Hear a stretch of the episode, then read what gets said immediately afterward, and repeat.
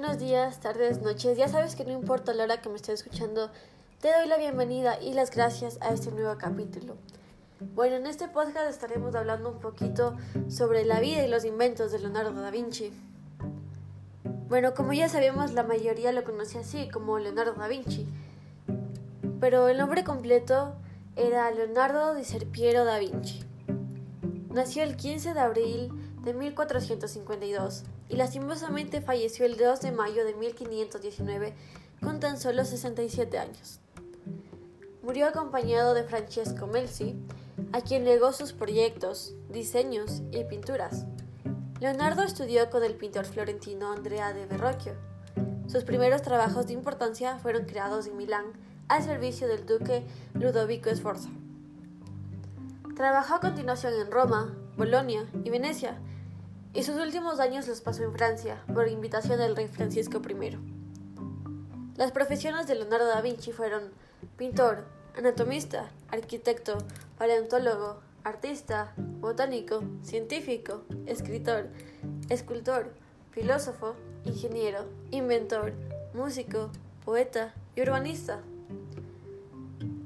Estos van a ser tal vez los 10 inventos más conocidos de Leonardo da Vinci está el hombre de Vitruvio, la Mona Lisa, ya que no es algo físico, sino es más bien un cuadro que, como tal vez la mayoría ya sabemos, lo podemos encontrar en el Louvre, en Francia, París, el tornillo aéreo, la última cena, que igual es un cuadro, una pintura, carros con guadañas, la Virgen de las Rocas, el automóvil, carro de combate, la ciudad perfecta, la Virgen, el Niño Jesús y Santa Ana.